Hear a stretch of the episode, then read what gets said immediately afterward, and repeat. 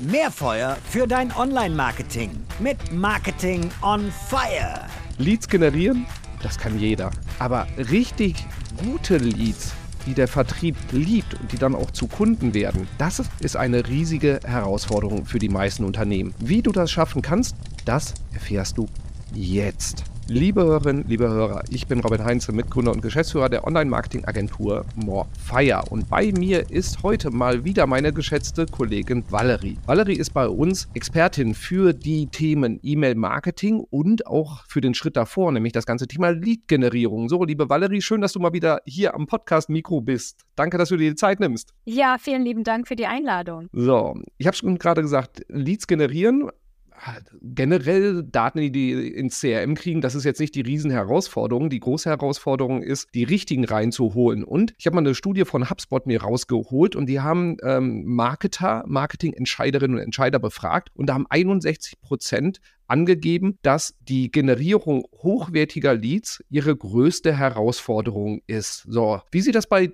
dir aus, beziehungsweise bei deinen Kunden, die du betreust? Deckt sich das so mit deinen Erfahrungen? Definitiv. Also äh, gerade das Thema, wie schaffe ich es, mehr Leads zu generieren, äh, passende Leads zu finden, Leads zu finden, die ich dann auch an Sales weitergeben kann. Das ist definitiv ein Thema, das äh, sehr viele von meinen Kunden und Kundinnen beschäftigt. Das äh, freut mich zu hören, denn ähm, du darfst dann jetzt die nächste Zeit aus dem Nähkästchen plaudern, wie du diese Herausforderungen denn für sie löst. Und starten wir doch einfach mal damit rein. So, was sind denn eigentlich die wichtigsten Voraussetzungen, die du klärst bzw. klären musst, bevor du überhaupt überhaupt an deine, eine Lead-Generierungsstrategie herangehst. Kannst, kann, lass uns damit mal starten, bevor wir dann in die Tiefe gehen und gucken, wie man das dann im Detail macht. Ja, gerne. Das ist auch ein super ähm, Thema, das Thema Voraussetzung, denn viele beschäftigen sich halt in erster Linie gleich mit dem Freebie oder mit dem Lead-Magneten und wissen halt nicht so ganz genau, ja, was muss ich denn sonst noch alles beachten? Grundsätzlich ist es wichtig, zunächst einmal äh, sich zu fragen, wen möchte ich überhaupt ansprechen? Also wer ist meine Zielgruppe? Was für Bedürfnisse oder Probleme hat die Zielgruppe und mit welchen Inhalten kann ich die Zielgruppe auch bestmöglich ansprechen. Da ist es auch wichtig, sich zu überlegen, ja, welche Themen von meinem Produkt oder meiner Dienstleistung sind auch passend für die Zielgruppe, ob das jetzt zum Beispiel in die strategische Richtung geht oder in die operative Richtung, ähm, ob da praktische Tipps sind oder ne, dass man halt so ein bisschen äh, in die Trends geht. Das heißt, das ist zunächst einmal wichtig, sich zu fragen, wer ist meine Zielgruppe, was kann ich an Inhalten bieten und welches Format sollte ich auch wählen. Denn da darf man ja auch nicht vergessen, dass je nach Zielgruppe ich unterschiedliche Formate brauche, weil die Menschen einfach unterschiedlich viel Zeit haben, sich mit den Mietmagneten unter der Thematik zu beschäftigen. So, bei den Formaten direkt mal äh, reingegrätscht. Was sind denn da so die Klassiker und was sind auch welche, wo du sagst, mal genauer hinschauen, das sind vielleicht Sachen, die Leute nicht auf dem Schirm haben? Also klassisch, äh, was gut läuft, ist das Thema E-Book. Ganz klar natürlich auch äh, das Thema Case Studies, also was habe ich bisher für Erfolge oder Ergebnisse für Kunden oder Kundinnen erreicht. Dann natürlich auch äh, das Thema Checklisten.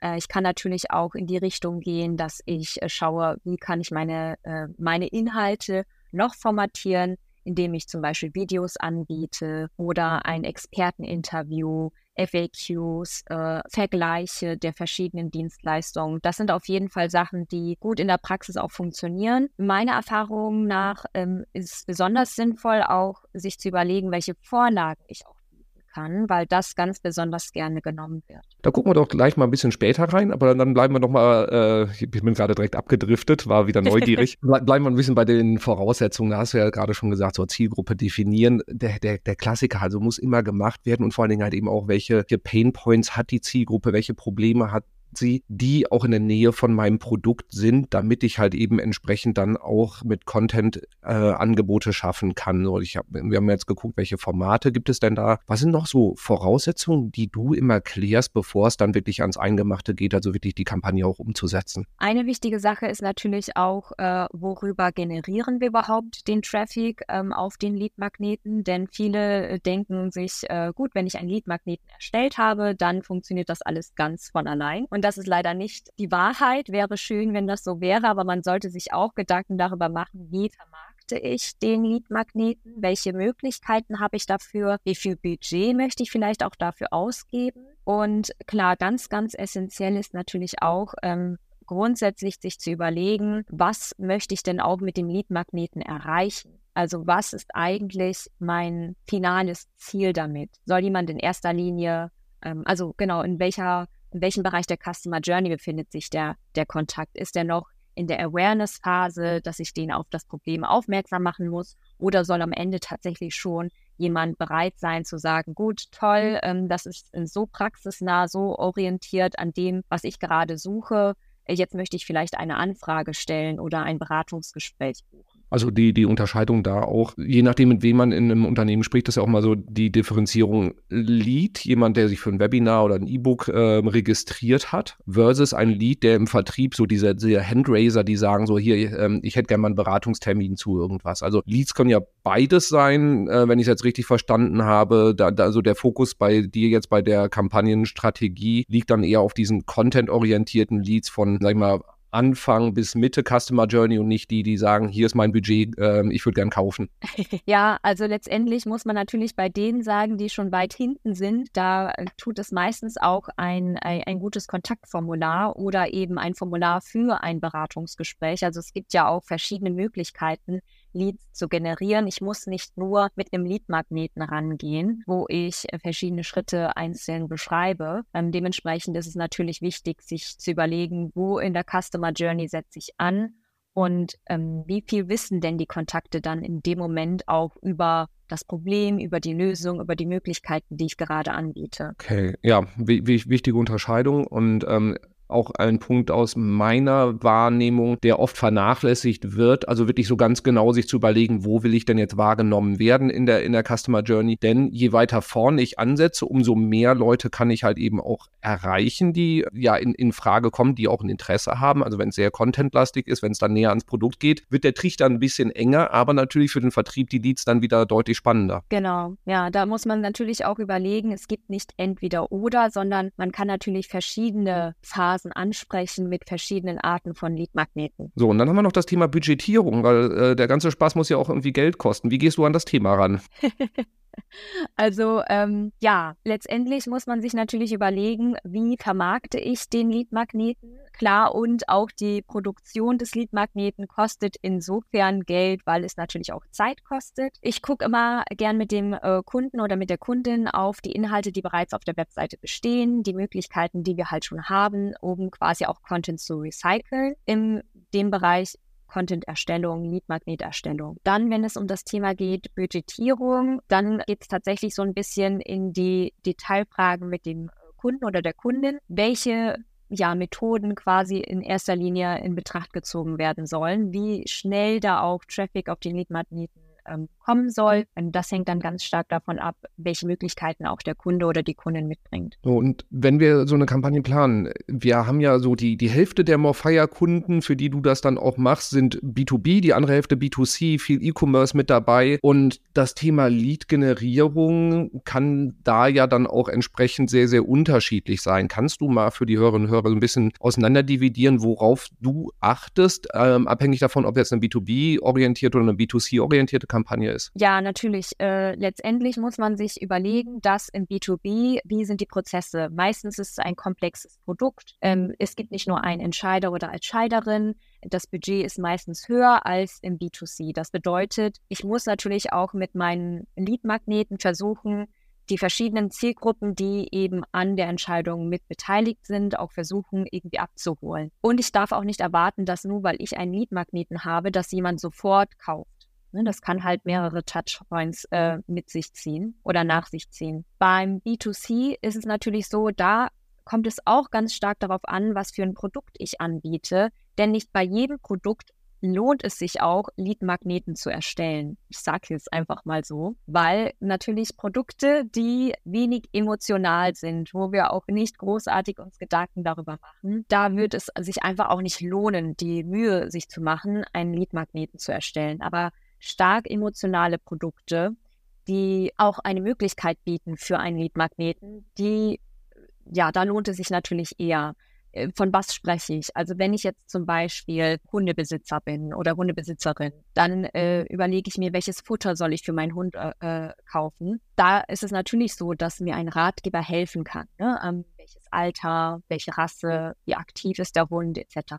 Das heißt, da lohnt es sich. Wenn ich auch in andere Bereiche gehe, ähm, beispielsweise in Kosmetik, Ne, ähm, welcher Haartyp bist du, welcher Hauttyp bist du, um halt besser entscheiden zu können, welche Art der Kosmetik ich dann am Ende äh, konsumiere oder kaufe, da hilft das natürlich auch. Das heißt, in dem Bereich der, der Produkte, die eben emotional auch ja, eine Emotion auslösen, und wo ich mich halt auch länger vielleicht mit dem Produkt beschäftige, da lohnt es sich dann auch wieder Leadmagneten zu erstellen. Also grundsätzlich äh, kann man sagen, es macht für beide Sinn, aber bei B2C-Produkten, ich sag mal so FMCG-Bereich, so die, die Kinderschokolade, die ich irgendwie an der Kasse noch eben kurz in den Einkaufswagen schmeiße, obwohl kann auch emotional sein, aber ja, da würde ich keinen Leadmagneten machen. Je, je komplexer die Kaufentscheidung, umso wahrscheinlicher ist es, oder je intensiver sich die Menschen dann damit beschäftigen, würde ich dann auch mal so äh, da, daraus jetzt mitnehmen.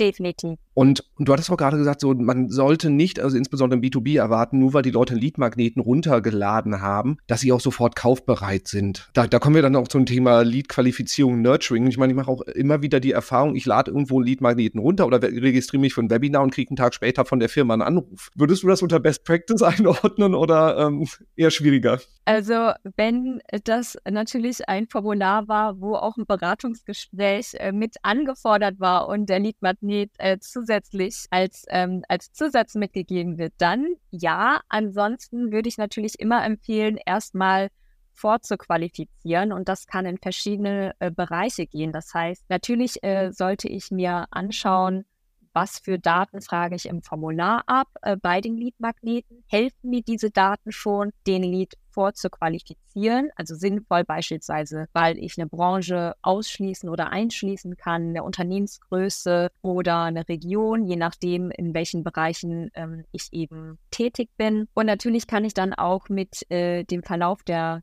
Zeit über die E-Mail-Strecke, die im besten Falle nach einem Leadmagneten folgt, auch schauen, in welcher Form ich halt eine weitere Qualifizierung durchführen kann, indem ich sehe, dass der Kontakt sich intensiver mit dem Thema beschäftigt. So, und jetzt, wenn ich vorhin richtig aufgepasst habe, bei der Reihenfolge, die du so in der Kampagnenplanung ähm, angedacht hast, welche Fragen du vorher stellst, meine ich, wäre die Inhalte wären vor den Kanälen gekommen. Das heißt, dass du gesagt hast, ne, erst Zielgruppe, dann mit welchen Themen beschäftigen sich und danach erst die Kanäle. Ist das dann auch tatsächlich da, äh, von der Priorisierung her so, dass du sagst, Inhalt ist wichtiger als der Kanal, über den ich die Lead-Generierung mache oder das Format? Also ich glaube, ganz wichtig ist natürlich in erster Linie sich zu überlegen, welches Ziel verfolge ich damit und auf Basis meines Ziels wähle ich eben die Zielgruppe, Schrägstrich die Inhalte aus und dann entscheide ich natürlich, äh, welch, über welche Kanäle ich bestmöglich diesen Leadmagneten steuern kann. Das heißt, so würde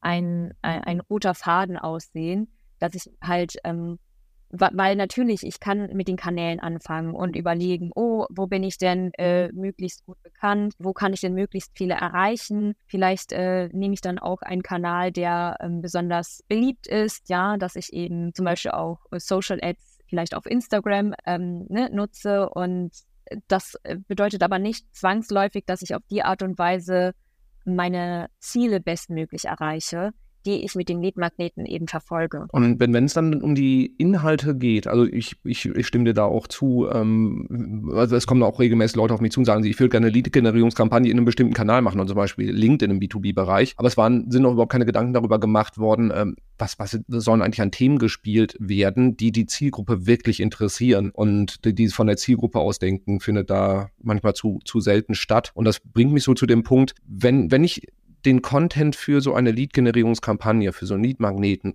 plane. Was sind so Kriterien oder so äh, Vorgehensweisen, die du ähm, ansetzt, wie du, ähm, ja, wie gehst du da vor? Ähm, meinst du jetzt, um den Inhalt zu finden?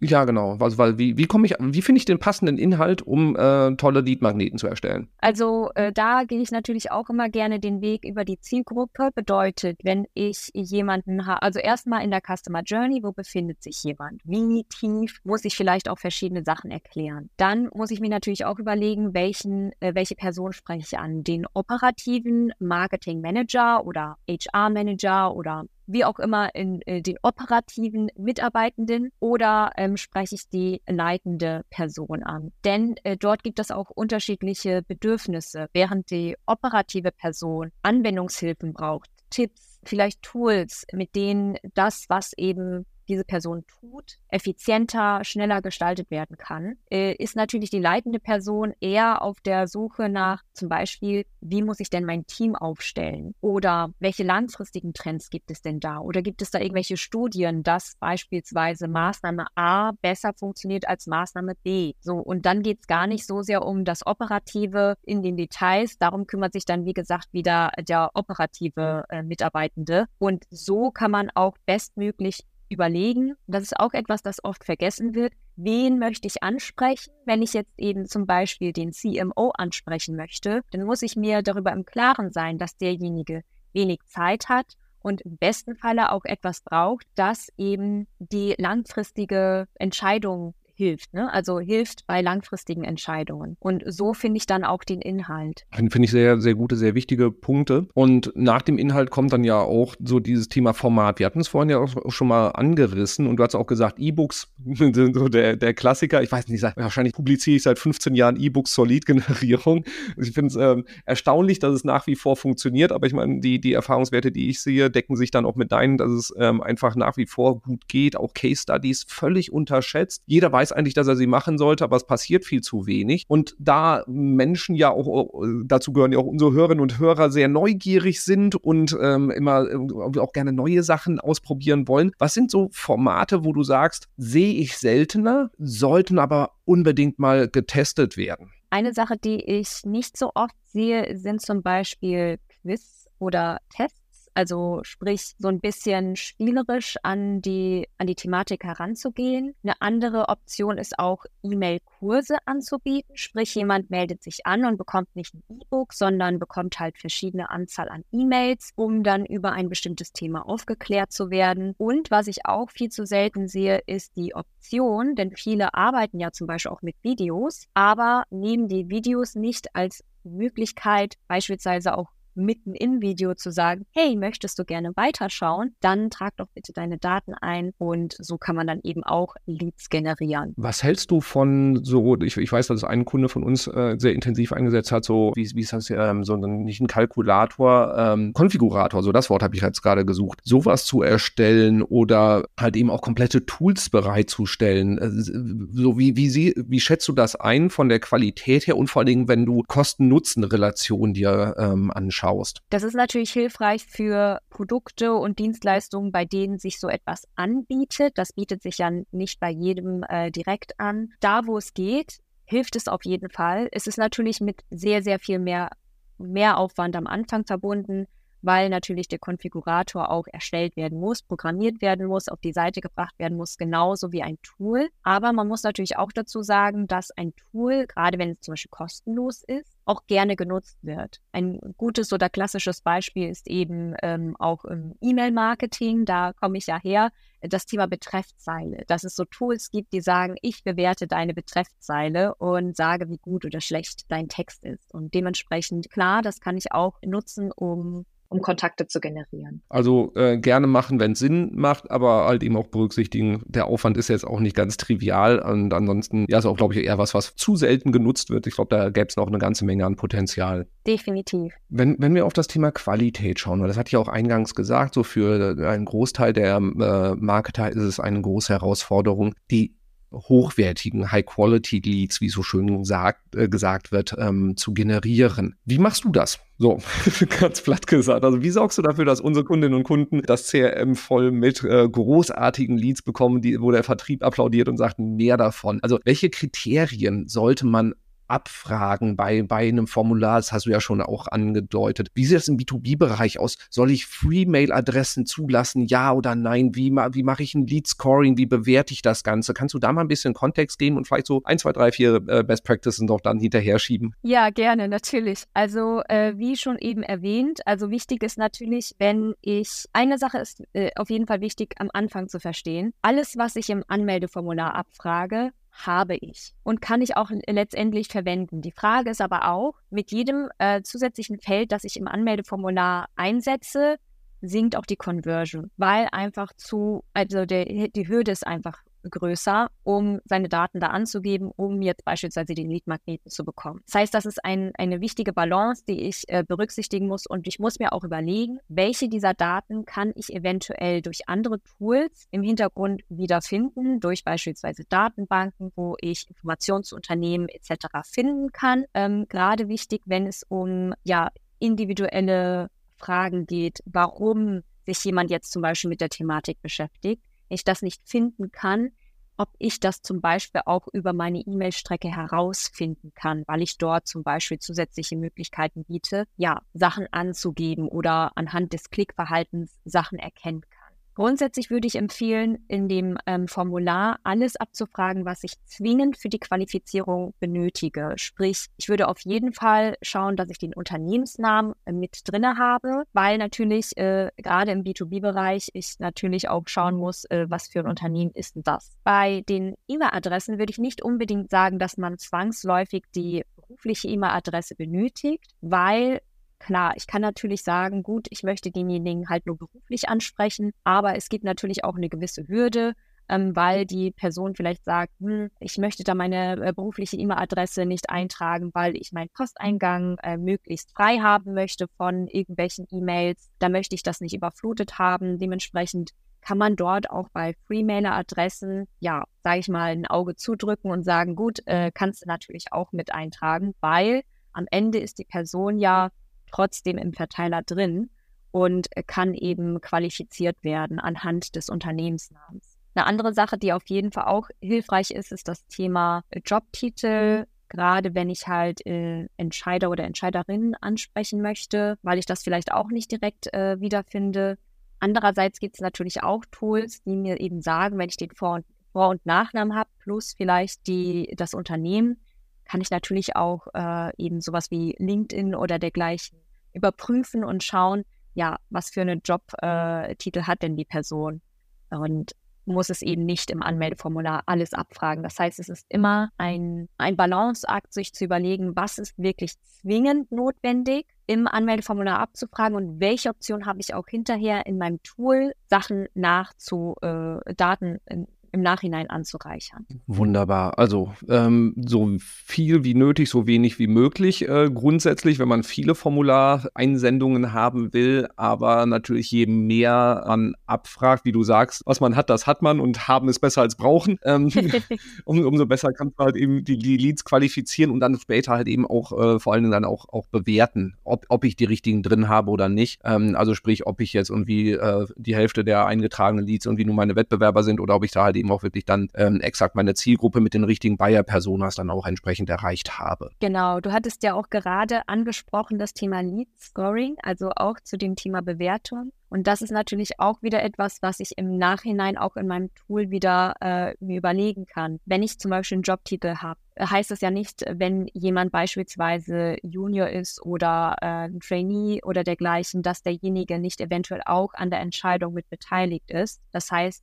klar, ähm, wenn ich bestimmte Personen grundsätzlich erstmal ansprechen möchte, heißt es noch lange nicht, dass ich halt nur aufgrund eines Jobtitels jemanden komplett ausschließen muss. Also da hilft natürlich auch dann eben Lead Scoring im äh, Nachhinein einzusetzen und zu, sich zu überlegen, ja, welchen Wert hat das denn jetzt für mich, dass derjenige vielleicht nicht der Entscheider oder die Entscheiderin ist. Ja, genau. Und ich meine, das Thema Lead Scoring, da können wir noch weitere Podcast-Episoden dann im Detail zu äh, machen. Aber ich, ich finde da ganz wichtig einfach diesen Aspekt, dass man es überhaupt erstmal mit berücksichtigt und dann auch mit in die Auswertung mit einfließen lässt. Ähm, auch da glaube ich, so mein, mein Empfinden ist bei vielen Unternehmen noch Luft nach oben.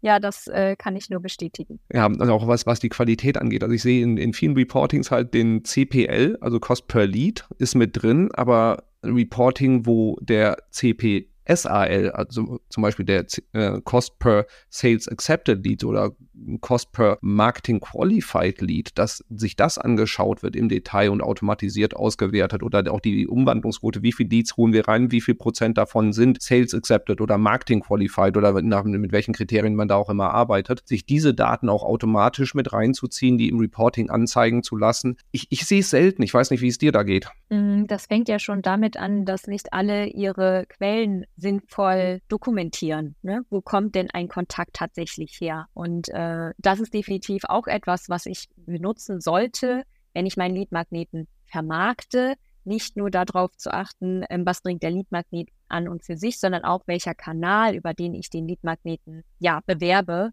ähm, bringt denn welche Erfolgschancen mit sich. So, und wenn jetzt die Hörerinnen und Hörer sagen, boah, da will ich jetzt mal irgendwie tiefer in das Thema noch einsteigen, habe ich äh, eine super äh, Nachricht für euch. Denn Valerie hält am 26.02. ein äh, Webinar, wo wir da nochmal tiefer reinsteigen werden, beziehungsweise sie und noch deutlich mehr Details und Tipps und äh, Beispiele aus der Praxis mitgeben wird. Und falls du den Podcast jetzt zu spät hörst, ähm, also das Webinar gelaufen ist, dann tauschen wir den Link in den Show Notes, sodass du dann auch zur Aufzeichnung kommst. Also einfach mal einen Blick in die Show Notes werfen, dann äh, findest du da auch den Link zum Webinar live oder Aufzeichnung, je nachdem, wann du das Ganze hörst. Ich fasse mal zusammen, was ich mitgenommen habe. So die, die wichtigsten Punkte beim Thema Lead-Generierung. Wichtig ist, sich Gedanken zu machen zum Start, wen will ich eigentlich erreichen und welche Themen interessieren diese Person, damit zu starten und nicht damit, welchen Kanal will ich bespielen, also LinkedIn oder Instagram oder YouTube, wie auch immer, sondern starte wirklich mit den Personen und den Problemen, die du für diese Personen mit Hilfe eines Leadmagneten lösen kannst. Dann auch das Format, welches dann irgendwie für deine Botschaften passend ist. Also ist es ein E-Book, ist es ein Webinar, wie auch immer. Und dann halt in die, in die Kanäle reingehen und da bei dem ganzen Thema auch bei der Budgetierung berücksichtigen, auch wenn es interne Zeit ist, interne Ressourcen, das muss berücksichtigt werden, weil das äh, kann, so ein Leadmagnet erstellt man nicht mal eben so. Wichtige Unterscheidung beim Thema B2C und B2B-Lead-Generierung ist in erster Linie auch so dieses Thema ähm, Herausforderungen, die Menschen in Unternehmen haben. Dazu gucken, wer sind die Buyer-Personas und welche Herausforderungen haben diese. Und bei B2C kann man auch sehr gut Lead-Generierung machen. Es macht aber meistens nur dann Sinn, wenn man auch komplexere Produkte hat, Komple äh, Produkte, wo die, der Kaufentscheidungsprozess länger ist, mehr mehr abgewogen wird, vielleicht auch emotionaler ist ähm, und nicht eher sowas, äh, wo, wo spontan Entscheidungen getroffen werden. Wichtiger als der Kanal ist der Inhalt, haben wir nochmal besprochen. Also damit man wirklich auch das äh, in den Leadmagneten reinpackt, was die Leute tatsächlich interessiert und wo sie auch einen, einen Schmerzpunkt auch haben. Und da wirklich dann von der Zielgruppe aus äh, zu denken und dann äh, zu gucken, dass man eine passende Lösung auch dann zu bieten hat. Wenn wir über Formulare sprechen, also was wird abgefragt, ähm, wenn jemand sich für einen Lead-Magneten registriert. Da bitte darauf achten, grundsätzlich, wenn ihr viele Leads haben wollt,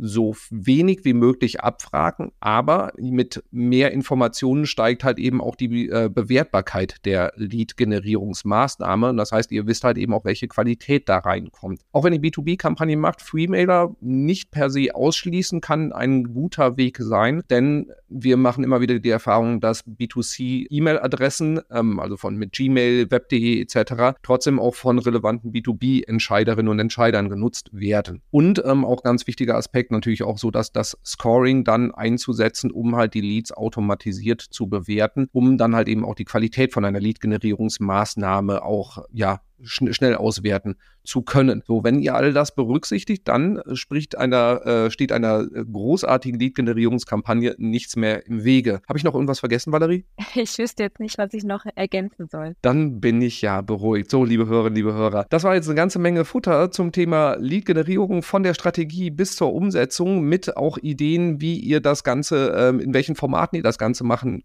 könnt. Stimmt, das habe ich in der Zusammenfassung vergessen. Könnt auch mal außerhalb vom E-Book denken, aber da einfach dann nochmal kurz zurückspringen, dann findet ihr das auch wieder. Nicht vergessen, das Webinar euch anzuschauen und dann sage ich schon mal vielen Dank, Valerie, für all den Input. Es war wie immer ein Fest mit dir. Ja, vielen lieben Dank. Und ich freue mich auf alle, die äh, beim Webinar ähm, entweder live oder im, im, Nachhinein in der Aufzeichnung reinschauen. Wunderbar. Und dann ähm, natürlich nicht vergessen, den Podcast mit fünf Sternen zu bewerten, das Abo dalassen, damit du keine Episode verpasst, denn die nächste wird auch wieder sehr spannend. Das kann ich versprechen. Und ich sage einfach mal bis zum nächsten Mal. Ciao. Tschüss.